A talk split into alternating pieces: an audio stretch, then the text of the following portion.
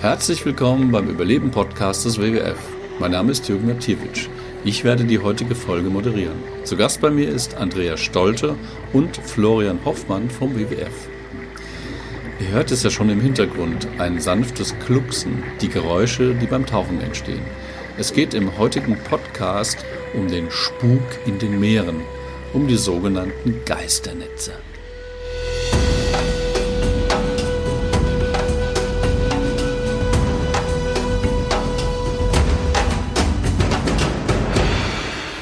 Mir gegenüber im virtuellen Studio sitzt Andrea Stolte. Hallo Jürgen, schön, dass wir einen Podcast zu Geisternetzen zusammen machen. Du bist Physikerin und Umweltwissenschaftlerin und kümmerst dich beim WWF um das Thema Geisternetze, also herrenlose Netze im Meer.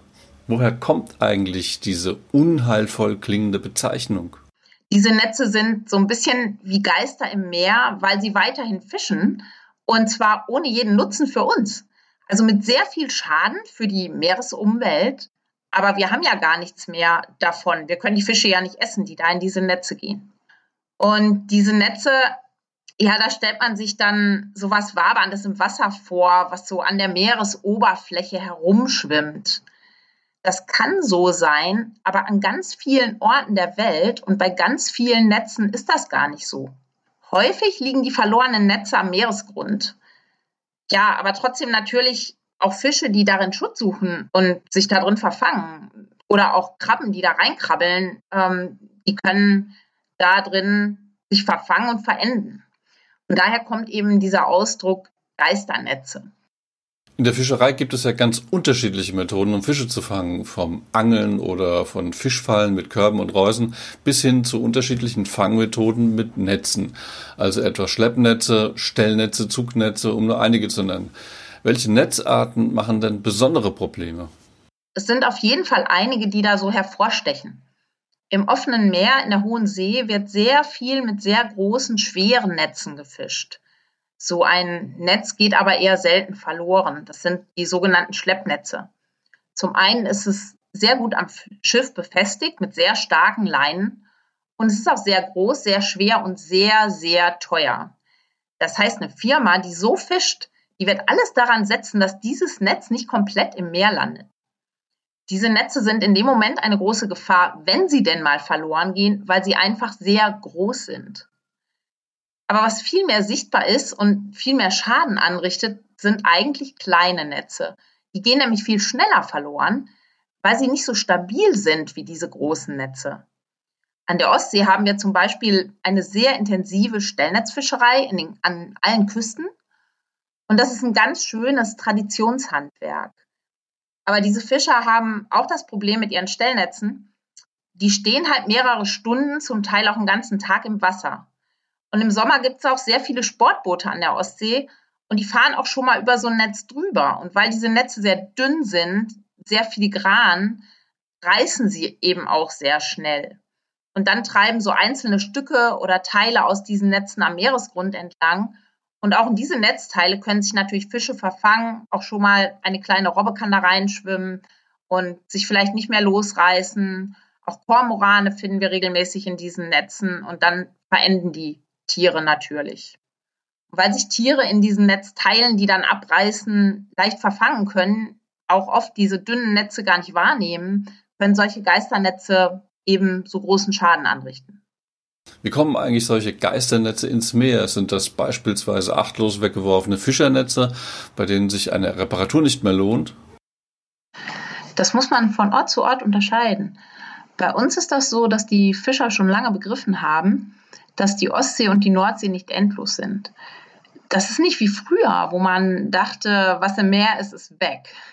Das ist nicht weg, das wissen die Fischer auch die machen ihre eigenen Fanggründe kaputt, wenn die Netze verklappen würden. Hm, das macht bei uns niemand mehr.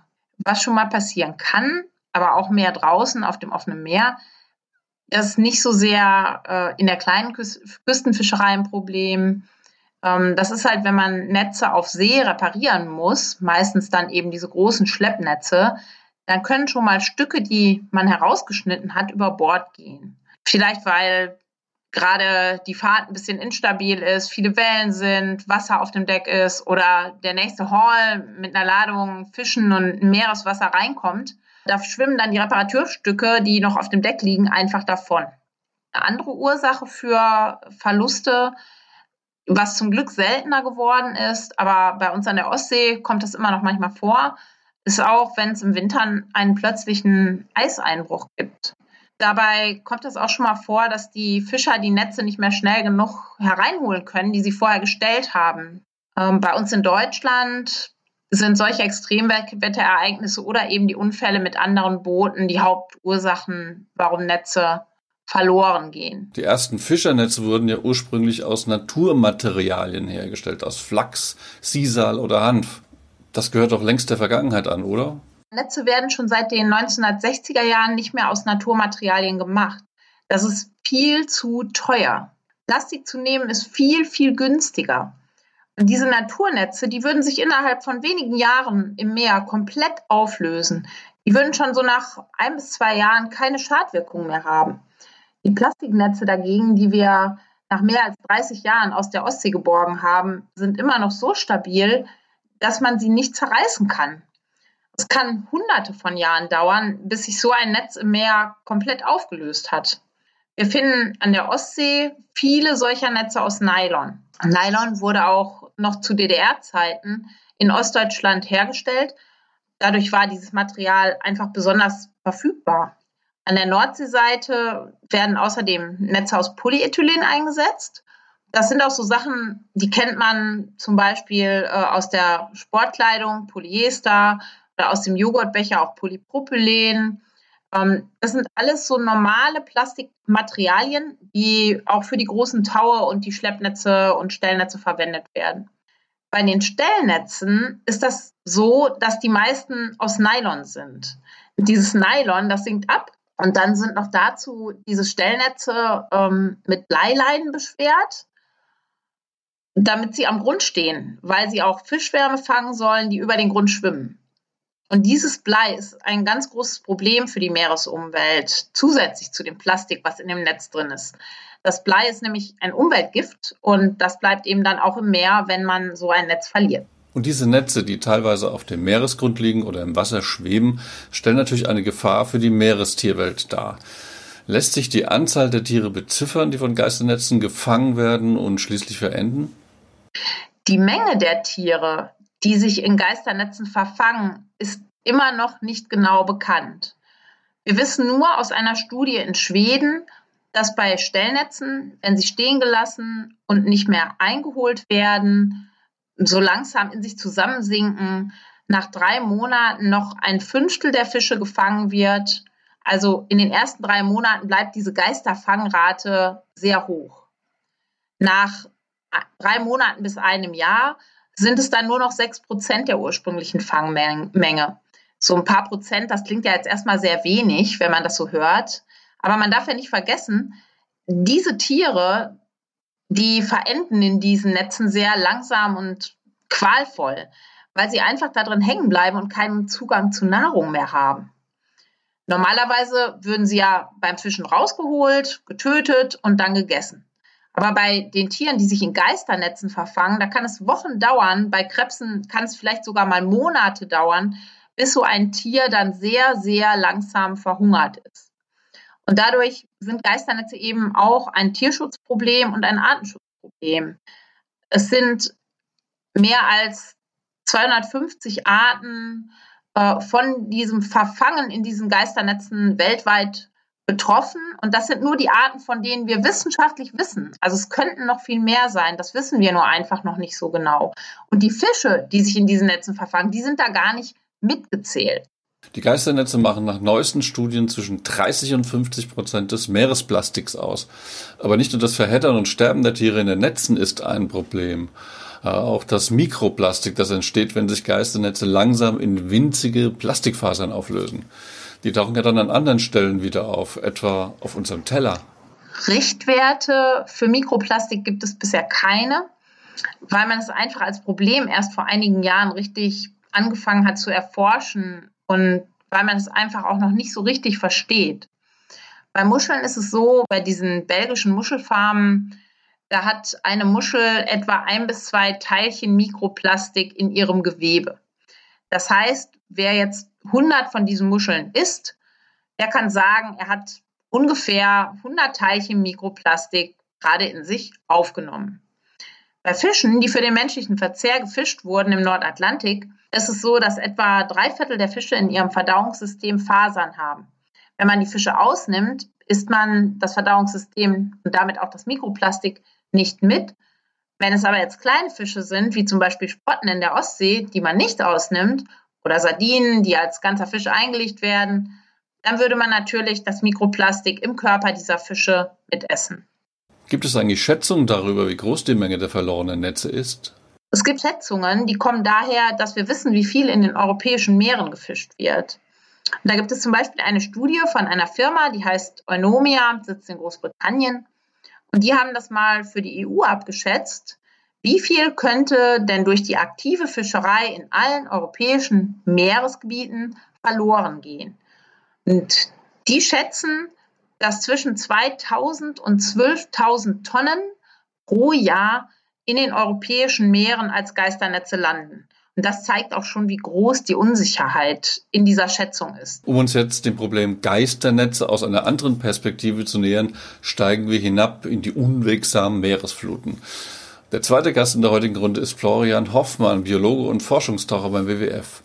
Was fasziniert dich eigentlich an der Unterwasserwelt? Gibt es beispielsweise eine Tierart, die dich besonders begeistert? Das würde ich gar nicht sagen, dass ich jetzt ein Tier habe, was ich unbedingt äh, sehen will. Es ist immer, das, das Spannende ist ja, dass man nie weiß, was passiert. Und ähm, ob man jetzt irgendwo taucht, wo sehr viele bunte Fische sind oder auch hier in der Ostsee, wo das Artenspektrum äh, ärmer ist, ist es trotzdem spannend zu sehen, wer da wie äh, am Grund sich aufhält und auch was dort wächst. Also es ähm, sind ja doch immer ganz andere Lebensformen, als wie wir sie vom Land kennen.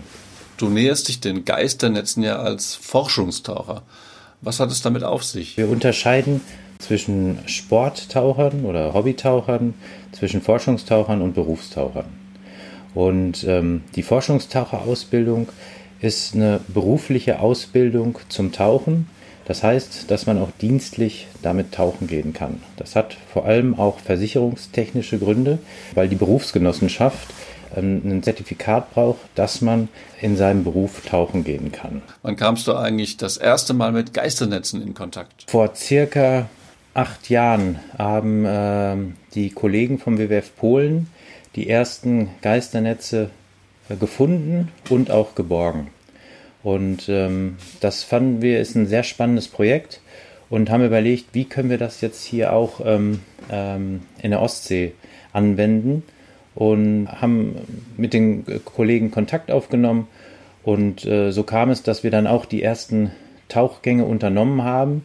In, äh, wir haben uns hier mit, mit Tauchern aus der Region zusammengetan, haben gefragt, wo habt ihr schon Netze am Meeresgrund gefunden? Und da kam vor allem immer die Antwort, ja, die Wracks sind oft von Netzen behangen.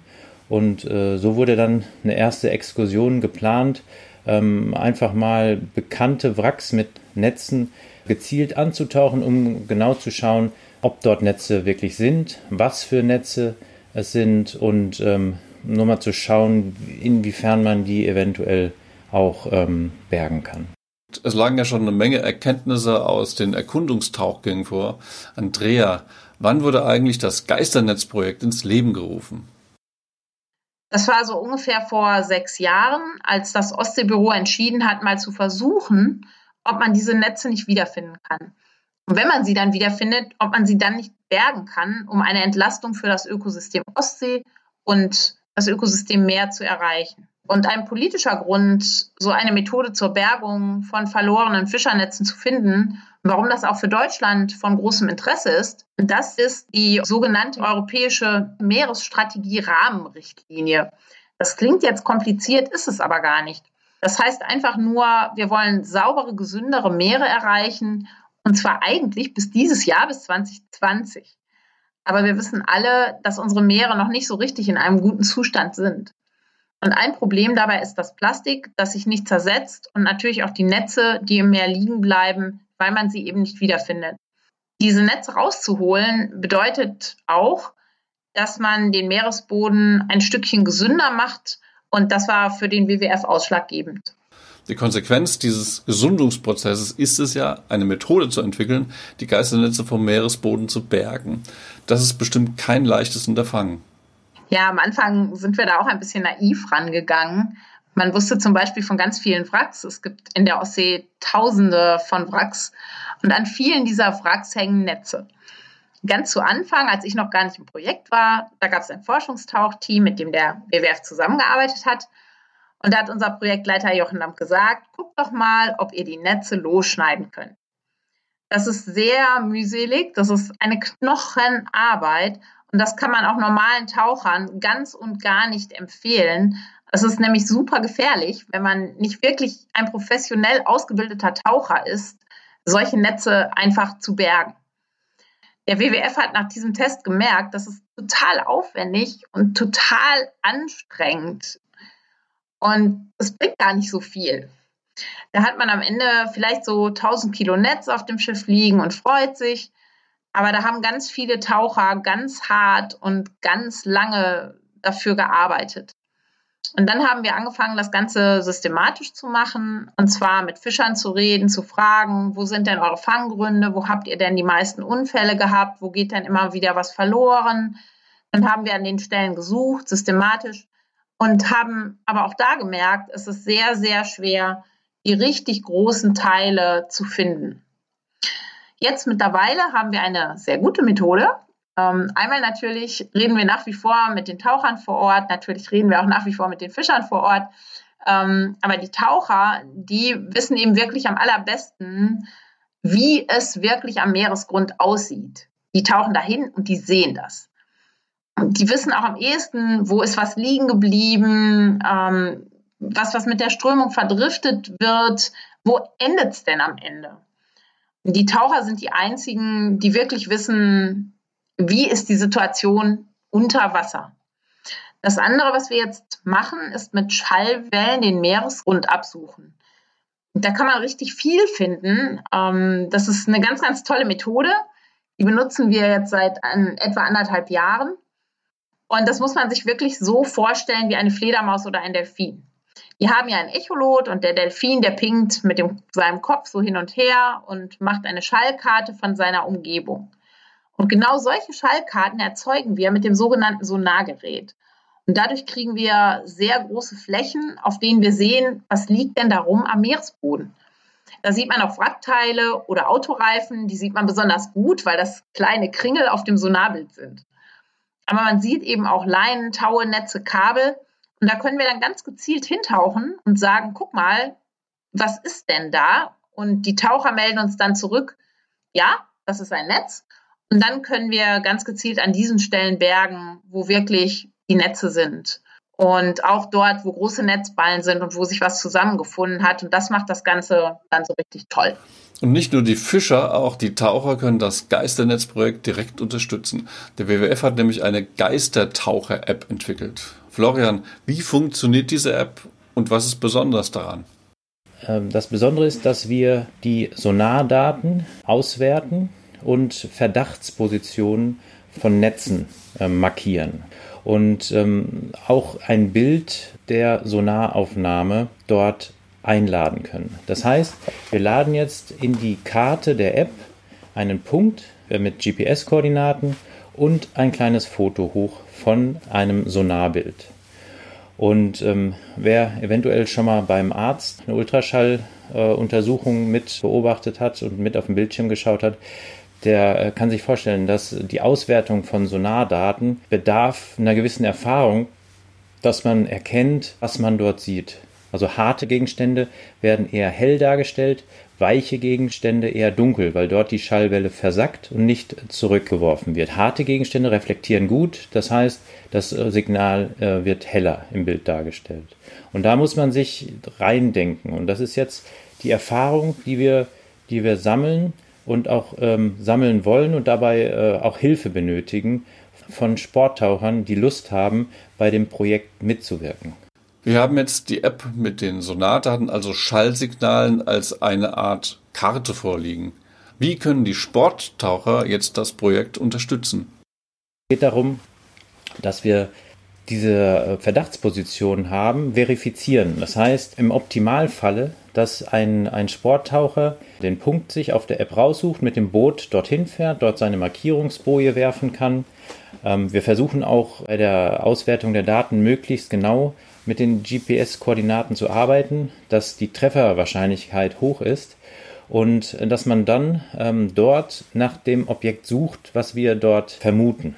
Und ähm, wenn man das findet, ein Foto macht und dieses dann äh, zu diesem Punkt hochlädt. Das wäre eine super Hilfe, weil wir dann ähm, verifizieren können, ob es wirklich sich um Netz handelt, was für ein Netz es ist und ob wir es bei einer geplanten Bergungsfahrt mit schwerer Technik mit berücksichtigen können. Aber es geht ja nicht nur darum zu bestätigen, dass an einer markierten Stelle ein Geisternetz liegt und die Geisternetze dann mit einer Unterwasserkamera zu fotografieren.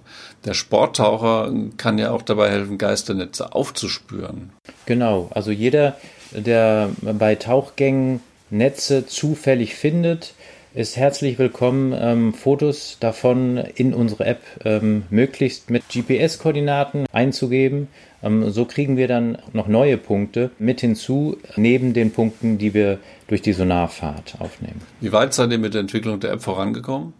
Wir laden jetzt gerade die ersten Punkte hoch und ähm, freuen uns jetzt natürlich äh, über jeden, der sich die App runterlädt und mal schaut, wo sind die Punkte. Wir versuchen möglichst an der gesamten Ostseeküste Punkte anzubieten. Bisher waren wir insbesondere vor Rügen unterwegs und auch vor Lübeck und Kiel und Fehmarn. Und ähm, es kommen jetzt äh, Schritt für Schritt immer mehr Punkte dazu und ja, sind froh über jeden, der mal versucht, so einen Punkt anzutauchen. Wo finde ich diese App? Die gibt es bei Android und iOS in den App Stores. Einfach unter WWF Geistertaucher ähm, mal suchen und dann werdet ihr die App schnell finden. Oder auf der WWF-Webseite ist ähm, auch eine Infoseite zu der App. Wir hatten ja vorhin viel über Sicherheit gesprochen. Florian, was kannst du den Sporttauchern als Warnung mit auf den Weg geben? Wir können nur sagen, bitte versucht nicht, die Netze ähm, alleine zu bergen, weil die Gefahr, sich ähm, bei einer Netzbergung zu verheddern, gerade mit den vielen Metallteilen und Schläuchen, die man hinten am Tauchgerät hat, ist die Gefahr schon groß, dass man dort hängen bleibt und äh, wenn man da nicht das richtige Schneidewerkzeug dabei hat, auch Probleme hat, äh, sich zu befreien und dann wie ein Fisch im, im Wasser hängt. Und wenn dann der, der zweite Taucher zu Hilfe kommt und sich auch verheddert, dann kann es wirklich zu gefährlichen Situationen kommen. Darum ist von uns aus der Appell nicht bergen, sondern dokumentieren und die Bergung werden wir dann über ähm, Berufstaucher organisieren. Für die Bergung der Geisternetze hat sich nach einer Experimentierphase eine Methode als die effektivste herauskristallisiert. Andrea, wie läuft heute so eine Bergung ab? Wir gehen immer zuerst mit Tauchteams runter und gucken mal, ist das Netz noch verhakt? Muss man da vielleicht was losschneiden am Grund, an einem Stein oder liegt es lose? Bei der Bergung selber haben wir immer Bergungstaucher dabei mit einer Schlauchtauchanlage, also nicht mit einer Flasche, die irgendwann leer ist. Und die Bergungstaucher helfen, dass das Netz dann auch wirklich geborgen werden kann. Geborgen wird dann mit einem Bergungsschiff bei kleineren Stellnetzen im Küstenbereich kann das Bergungsschiff auch ein kleiner Fischkutter sein. Das machen wir natürlich sehr gerne, ähm, dass wir mit den Fischern vor Ort rausfahren und sagen, hört mal, helft uns, könnt ihr mit uns ein Netz bergen. Das machen die eigentlich auch sehr gerne, weil dann ihre Fanggründe wieder sauberer werden und das ist dann für beide Seiten eine tolle Sache. Wenn wir größere Netze haben, Schleppnetze, wo vielleicht auch noch Metallteile drin sind, große Anker manchmal, dann ist das Gewicht gerne auch schon mal so 1000 bis 2000 Kilogramm, also ein bis zwei Tonnen, gerade wenn das Netz frisch aus dem Wasser kommt und noch richtig nass ist. Und dann brauchen wir ein Schiff mit einem großen Kran und ja, fahren mit einem richtig großen Arbeitsschiff und das birgt dann die Netze. Gut, die Geisternetze wurden jetzt geborgen und ihr bringt sie an Land. Aber was passiert danach mit ihnen? Werden die Netze recycelt? Ja, das Recycling, das ist so ein Thema. Ähm, wir haben das versucht. Wir haben das drei Jahre lang versucht. Ähm, wir waren Partner in einem EU-Projekt, das hieß Marelit Baltic. Da waren auch Partner aus Schweden, Polen und Estland dran beteiligt. Und in diesem Projekt waren wir dafür zuständig, einen guten Entsorgungsweg für diese Netze zu finden.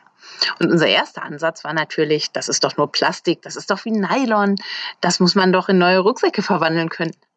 Und da haben wir sehr schnell festgestellt, dass das Material, was aus der Ostsee geborgen wird, total schmodderig ist und ganz, ganz schwer zu zerlegen. Ich habe da selber ganz viel zerlegt bei einer Firma, die uns ganz viel Unterstützung dafür angeboten hat. Das war Vicoplan. Und die sind professionell mit diesen Sachen und haben gesagt, ihr bringt das Zeug und dann zerkleinern wir das und dann machen wir die Fasern schön sauber und dann könnt ihr daraus schöne neue Sachen machen. Wir haben die Netze dann vor Ort an einen Kran gehängt und von Hand große Metallteile rausgeschnitten.